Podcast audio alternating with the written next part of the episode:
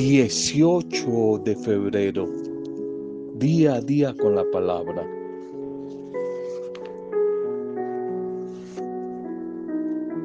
El tema de ser animadores, motivadores para otros de la vida. Eso es ser cristiano. Ser cristiano es experimentar el ánimo, la vida, la motivación que Dios a través de Jesús me ofrece día a día, pero yo convertirme en un animador, en un motivador para los demás, para los jóvenes, para los desanimados, los acomplejados. Hay que aprender a darle un bravo, un bravo porque lo hiciste, una motivación,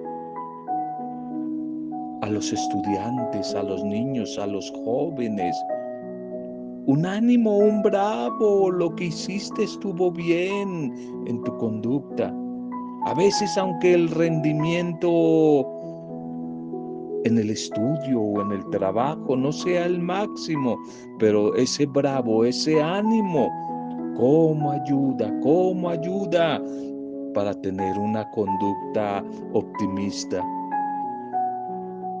Quien no hace bien su trabajo, quien no brilla en el estudio, merecerá quizás de vez en cuando un elogio, un elogio, una motivación, un ánimo para seguir luchando.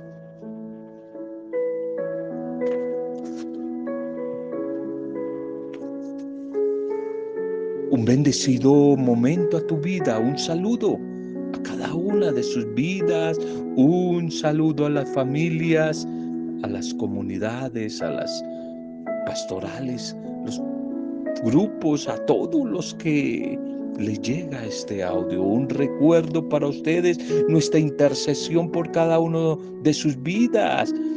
Si están atravesando días y tiempos difíciles, ánimo, el ánimo que hablábamos ahorita, la motivación viene de Dios en medio de días duros. Ya vendrán en el nombre de Jesús días mejores. Ánimo si estás atravesando situaciones difíciles. Un saludo, nuestra oración, nuestra felicitación a todos los que hoy están de cumpleaños, celebrando alguna fecha especial, algún aniversario. Un día de mucha bendición. Feliz día para ustedes, feliz día, bendiciones a cada una de sus vidas. Muchas bocas, poca comida. Muchas bocas, poca comida. Segundo mensaje para hoy. Evangelio de Marcos capítulo 3, 13. Marcos 13, versículo 8 porque llegará un día en que se levantará nación contra nación y reino contra reino, y habrá terremotos en muchos lugares, y habrá hambres, alborotos, principios de dolores aparecerán. Muchas bocas, poca comida. Algunas estadísticas, algunas estadísticas no solamente para X nación, sino para el mundo entero. Se habla de que cada día nacen aproximadamente 370 a 380 mil personas en el mundo. Quizás el doble de la cantidad de muertes. De ahí la alarmante tasa de incremento demográfico. Solo pensemos que hasta el año 1800 aproximadamente, un censo muy viejo, un censo estimado para esa época, arrojó la cifra de mil millones de habitantes en el mundo. Pero en estos 200 años para acá, la cifra se ha multiplicado quizás por siete. Ya hemos pasado los 7 mil millones de habitantes aquí en nuestro planeta. 7 mil millones de habitantes. Ya este ritmo de crecimiento en que vamos, el futuro es alarmante. En medio de tanta gente, por consiguiente, la comida empieza a escasear cada vez más. Se estima que los estudiosos lo dicen, que en unos 50 años duplicaremos la cifra actual de habitantes. Y surgen preguntas, entonces, ¿cómo haremos para alimentar 7 billones, billones de bocas más?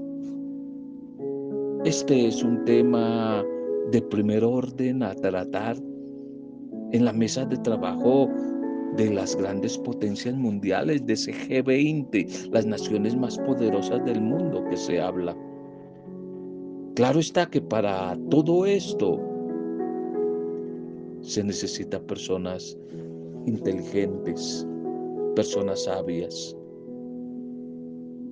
personas sabias que empiecen a vislumbrar soluciones. Bueno, en una de esas tan famosas reuniones del grupo del G20 han empezado como a fluir algunas, algunas medidas, algunas soluciones a este crecimiento demográfico. Unas medidas mortíferas que muchos están proponiendo. Como por ejemplo, una, reducir la población mundial para proveer una alta calidad de vida para todos, reducir la población mundial. Otros afirman de intentar reducir las tasas de natalidad, forzando a las mujeres solteras a abortar sus bebés o entregarlos en adopción. Y otros de estos flamantes sabios de nuestro mundo proponen implantar unas cápsulas de esterilización en personas cuando alcancen la pubertad. Otros afirman que es necesario empezar a agregar a las reservas de agua potable y a la comida básica productos químicos que esterilizarían a la gente. Y el problema de la Amazonía deforestada, destruida, el problema de la escasez de agua, cada vez más grande la escasez de agua, que no en el futuro, sino ya en el presente, se empieza a ver en manifestar en brotes de guerra, ya no va a ser por el petróleo, sino por el agua que viene de esa fuente de vida que es el Amazonas. ¿Y qué hay de aquellas propuestas o ideas de reducir activamente la población, incrementando la tasa de muerte, como por ejemplo mediante las guerras o deliberadamente propagando la eutanasia, que es el tema de moda en estos días unido al aborto, especialmente en nuestro país, o muchos virus que a veces se habla por ahí que son inventados por el mismo ser humano. Propagar deliberadamente tantas pestilencias en el mundo, en la sociedad, para eliminar a la gente. Estas medidas que los poderosos del mundo proponen son dictatoriales, opresoras, y proceden directamente del vacío que hay en sus vidas, del vacío que hay en el corazón humano, del abismo en que el mundo está sometido. Y aunque ciertamente la vida, el ser humano, ha administrado muy mal arbitrariamente este planeta, este planeta concedido por su dueño para que lo administráramos, cómo lo hemos de maltratado. Esa es la administración que hemos hecho. Maltratar el planeta, destruir el planeta. Por eso la creación y sus habitantes, como dice San Pablo, gimen, gimen, dice la Biblia, como una mujer con dolores de parto en espera de la restauración final, la redención completa por parte de Dios. Carta de Pablo a los romanos, en el capítulo 8 del versículo 18 al 23, consúltalo, como la creación protesta ante el mal manejo que el ser humano le está haciendo. Hay tanta en este planeta, tanta superficie deshabitada a lo largo y ancho. Hay espacio, hay espacio para todos, para todos los, los habitantes de este planeta. El tema son las grandes ciudades atestadas de habitantes, del conglomerado que todo se concentra en las grandes ciudades, habitantes con las nefastas consecuencias de ese hacinamiento que acarrea nuestra sociedad ubicada en las ciudades, pero habiendo tantos terrenos deshabitados en nuestro planeta. Solo cuando le devolvamos el control de este planeta a Jesús, su creador, al Dios creador, al arquitecto de la vida, veremos un nuevo orden. Veremos progreso, prosperidad y paz. Antes no. Se habla mucho del calentamiento global, que es verdad en nuestro planeta, pero el calentamiento global no es sino otra cosa que la muestra de la descomposición moral que hay en el corazón humano. La descomposición moral que se manifiesta a través del signo del calentamiento global. Tal vez tu vida, mi vida, pueda ser hoy un caos que no encuentra solución final y valedera. Por eso toma una decisión. Sé una mujer y un hombre activo en la manera de optar por la vida. Atrévete a ceder el mando, el mando, el gobierno de tu vida a Jesús el Señor. Atrévete a ceder el mando la administración de tu vida, de tu familia, a Jesús el Señor. Por ahí comienza la solución de este planeta. Esta es la única solución. Empieza por lo personal, lo familiar, que va a traer lo comunitario y lo social. La única solución, la única solución para este planeta y para este mundo cada vez más devastado es la que comienza con Cristo Jesús es la que comienza con Él. Miremos un poco la propuesta litúrgica que la iglesia nos propone para este día. Titulemos el mensaje. Asumir con alegría la cruz. Asumir con alegría la cruz la primera lectura para hoy. Continuamos con Santiago el Menor que ayer decíamos, se le conoce también con el nombre de Santiago el de Alfeo, primer obispo de Jerusalén, diferente a Santiago el hermano de Juan, Santiago el de los Zebedeos. Libro de Santiago capítulo 2, 14 al 24 y versículo 26. Lo mismo que el cuerpo sin aliento está muerto, así también la fe sin obras está muerta. ¿De qué le sirve a uno decir, hermanos míos, decir que tienes fe si tus obras no lo demuestran? ¿Podrá acaso salvarlo esa fe? Si un hermano o una hermana andan desnudos y faltos de alimento, con hambre diario, y uno de ustedes les dice que Dios los bendiga, vayan en paz, abríguense y sáciense, pero no les da lo necesario para el cuerpo, ¿de qué les sirve? Pues así también es la fe. Si no va acompañada de obras, es una fe muerta por dentro. Pero algunos dirán, Tú tienes fe y yo tengo obras. Muéstrame esa fe tuya sin las obras y yo con mis obras te mostraré la fe. ¿Tú crees que hay un solo Dios? Pues haces bien. Hasta los demonios también lo creen y tiemblan. ¿Quieres enterarte, insensato, de que la fe sin las obras es inútil, está muerta?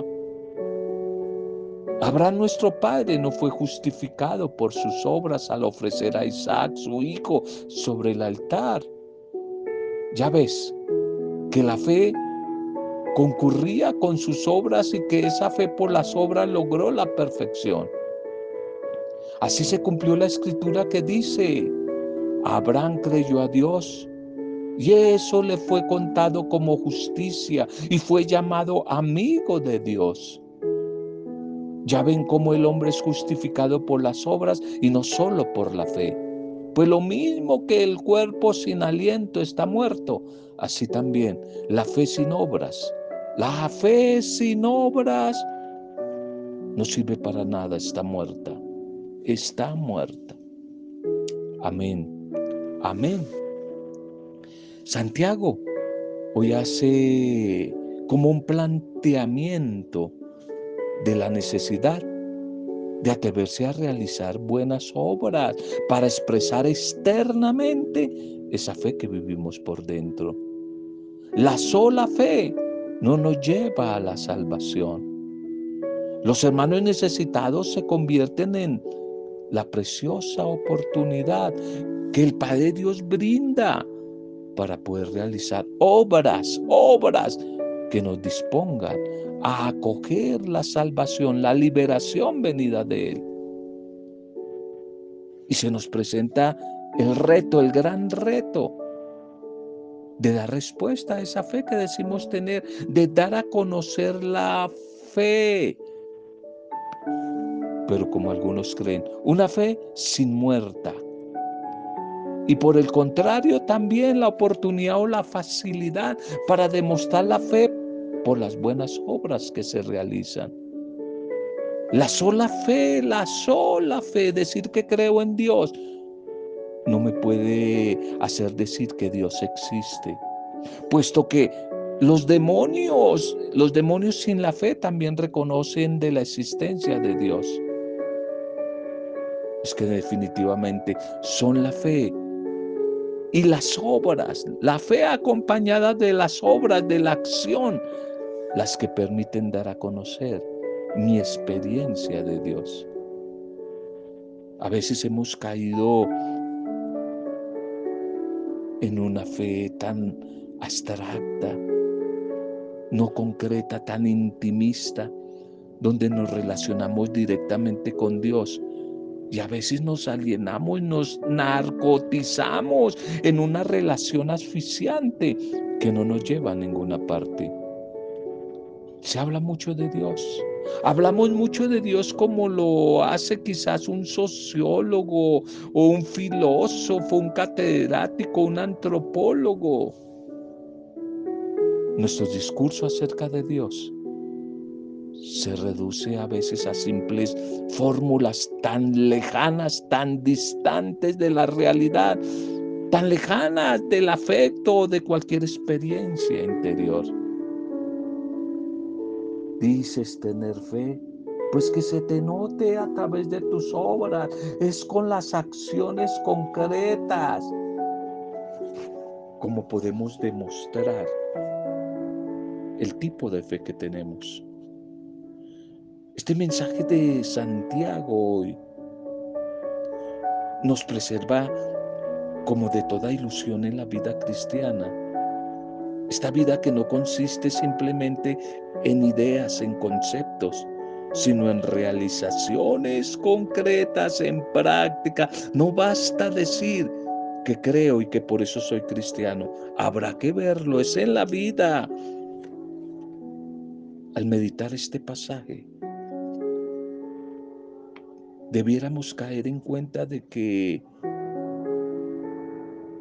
de qué está hecho más bien mi fe. ¿De qué está hecha mi fe?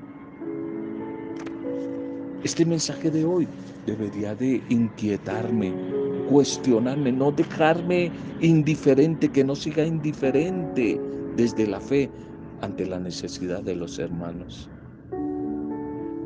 La fe se experimenta en el corazón, por supuesto, pero sale hacia afuera y debe convertirse en práctica. Santiago no nos dice que él ya lo da por sabido. ¿Qué es la fe y cuál es su objeto? Él quiere concretar desde la actividad, desde la vida, la tal mencionada fe que se supone que todos tenemos. Y Él nos la describe en estos versículos, siempre orientados a la relación desde la caridad. La caridad es el amor en acción con el otro, con la otra.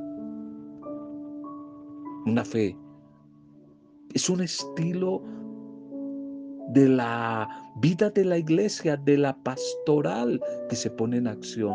Un estilo de vida simple, simple. No nos quedemos simplemente en esa fe de catecismo, esa fe de concepto. La fe tiene que pasar a lo concreto de la vida. El verdadero testigo de la fe en Jesús no se contenta con saber y a veces con anunciar y predicar, sino que es capaz de percibir de hecho y dolerle las necesidades de los demás y ayudar a buscar solución a esas necesidades. Eso es fe. Para Santiago, el cristiano de su mensaje, de su ejemplo, de su parábola, solo tiene que duro, pero es verdad, una fe, pero una fe muerta, inútil, que no sirve para nada. Yo por las obras, dice Santiago, te probaré mi fe. Así pues, la sola posesión del don de la fe no puede salvar, no puede liberar. Es preciso siempre ir acompañada de las obras, de las acciones, del practicar. Evangelio para hoy, Marcos 8, 34 al capítulo 9, versículo 1. El que pierda su vida por mí, por el Evangelio, la salvará. Jesús llamando a la gente y a sus discípulos les dijo, si alguno quiere venir en pos de mí, que se niegue a sí mismo, tome su cruz y me siga. Que se niegue a sí mismo, tome su cruz y me siga. Porque quien quiera salvar su vida la perderá. Pero el que pierda su vida por mí y por el Evangelio la salvará. Pues ¿De qué le sirve a un hombre conquistar el mundo entero, ganar el mundo entero si al final pierde su alma? ¿O qué podrá, qué podrá dar uno para recobrarla? Quien se avergüence de mí, de mis palabras en esta generación adúltera y pecadora, también el Hijo del Hombre se avergonzará de él cuando venga con la gloria de su Padre entre sus santos ángeles. Y Jesús añadió, en verdad les digo que algunos de los que aquí están presentes no gustarán la muerte hasta que vean el reino de Dios en toda su potencia. Amén, amén, amén.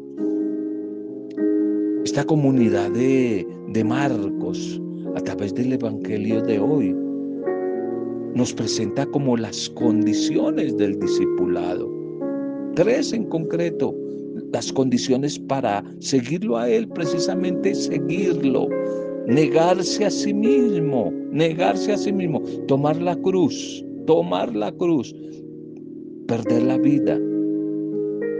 Se convierten en la nueva lógica de Jesús, perder la propuesta de vida de este mundo para ganar la que Jesús anuncia en el reino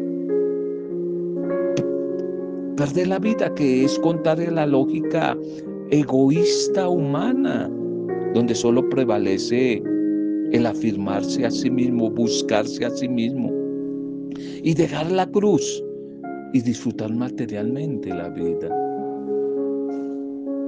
Jesús el Señor hoy nos recuerda que la vida biológica es transitoria, es pasajera, es corta y que es más importante ganar la vida eterna.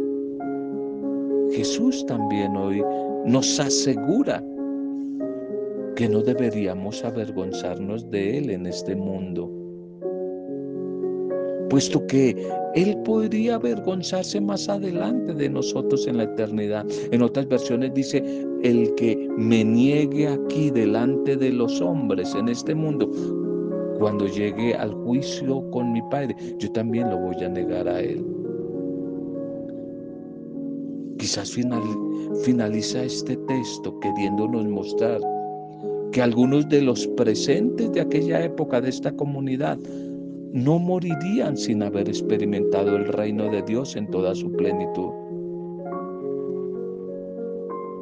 En medio del sueño humano, del sueño de tener, de poder, de placer interminable que hay en el corazón humano, aparece este mensaje de Jesús que como que nos desinstala, nos despierta, nos inquieta y nos motiva al mismo tiempo a evaluar, a cuestionar, a revisar la forma como estamos construyendo nuestra vida. Es que definitivamente nos hemos olvidado de salir de nosotros mismos, de nuestro ego, para entrar en contacto con las necesidades de los demás, de las personas que nos rodean, incluso dentro del ambiente de nuestra vida familiar. Vivimos sumergidos en como en una dinámica del ego, esa dinámica hedonista, buscarnos a nosotros mismos, en la que nos movemos y que nos está llevando a una vida frívola, sin sentido, sin significado, sin una orientación hacia los demás. Por eso tomar la cruz y seguir al Señor nos va a permitir alcanzar la felicidad verdadera, plena, esa felicidad que no se encuentra en las cosas materiales. No se encuentra y no está ahí, que es donde todo el mundo la está buscando. Todo el mundo está buscando esa felicidad ahí. Este Evangelio nos presenta hoy una paradoja. El que quiera salvar su vida la perderá, pero el que pierda su vida por mí y por el Evangelio del reino que Jesús anuncia la salvará. Y esta paradoja solo se entiende si hemos comprendido lo que sucedió quizás en la antigüedad que nos ayuda mucho ese relato de la Torre de Babel, donde el pueblo quería, en esa búsqueda de poder, de fama, de saber, de reconocimiento, ganar el mundo entero. Pero estaban a punto de perder más bien el mundo entero y su vida.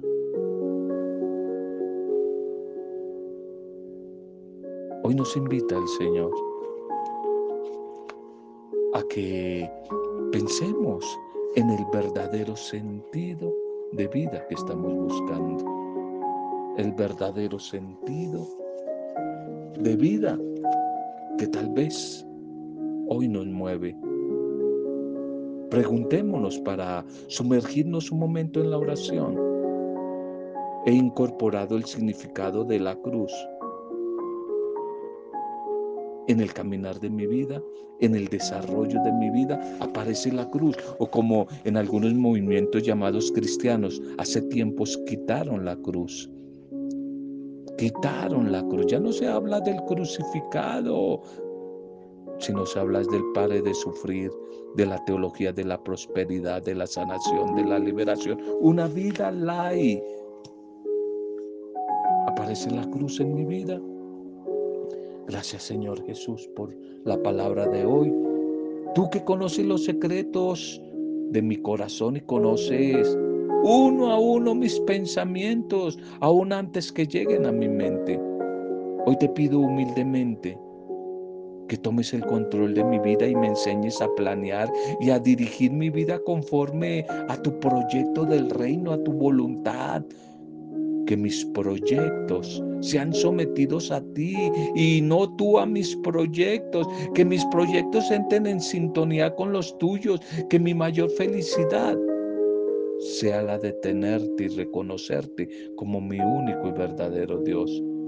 Tú, Señor, que me miras desde el cielo con bondad. Sigue teniendo compasión de mi vida, que soy un pecador. Por tu gran misericordia, perdóname. Sálvame, libérame de mi ego, de mi hedonismo, de mi egoísmo, de mi soberbia.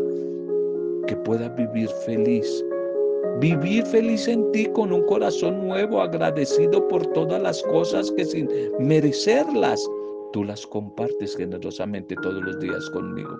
Sígueme bendiciendo y hazme bendición para los demás. Que no me siga buscando a mí, sino que busque tu reino a través de la vida de mis hermanos, especialmente los más necesitados, Señor. Gracias por lo que soy, por mi familia, por mis amigos, por las comunidades por la iglesia, por mis compañeros de trabajo, mis vecinos, mis parientes, por los que me simpatizan, pero también por los que me cuesta duro trabajo aceptar y amar. Úsame para bendecirles. Gracias, Señor. Bendito, alabado y adorado seas, que a través de la palabra que hoy hemos compartido. Sea bendecida cada mujer, cada hombre, las diferentes familias en sus necesidades, las comunidades, todos los que nos han pedido oración. Sean bendecidos los que hoy están de cumpleaños o celebrando la vida a través de un aniversario. Y todo lo hemos hecho en gratitud, alabanza y adoración en el nombre tuyo, Padre Dios Creador. En el nombre tuyo, Señor Jesucristo, Rey Salvador, Señor nuestro. Y en el nombre tuyo, Espíritu Santo, Santificador, gran intercesor, dador de vida nueva. En compañía de María, la discípula perfecta. Amén. Roberto Zamudio, de día a día con la palabra.